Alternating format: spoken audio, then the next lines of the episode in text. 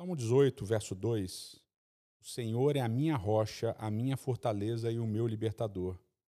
O meu Deus é o meu rochedo em quem me refugio.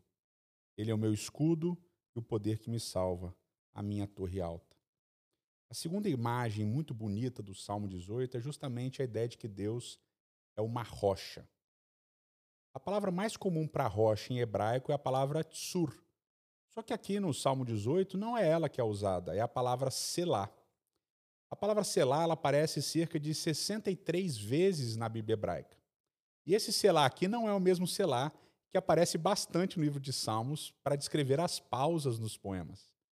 Ele soa igual, mas é uma outra palavra.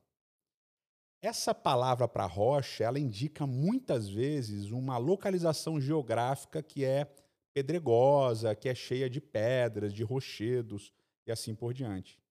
Mas lá em Jeremias capítulo 5, por exemplo, ela é usada no sentido metafórico para descrever a teimosia de algumas pessoas. Então, muitas vezes algumas pessoas são teimosas como uma rocha. Alguns teólogos, eles entendem essa metáfora de Deus como uma rocha como uma referência ao santuário, a pedra fundamental do santuário. Eu particularmente acho isso um pouco confuso e um pouco forçado, porque a ideia de Deus como uma rocha é anterior à ideia até de santuário.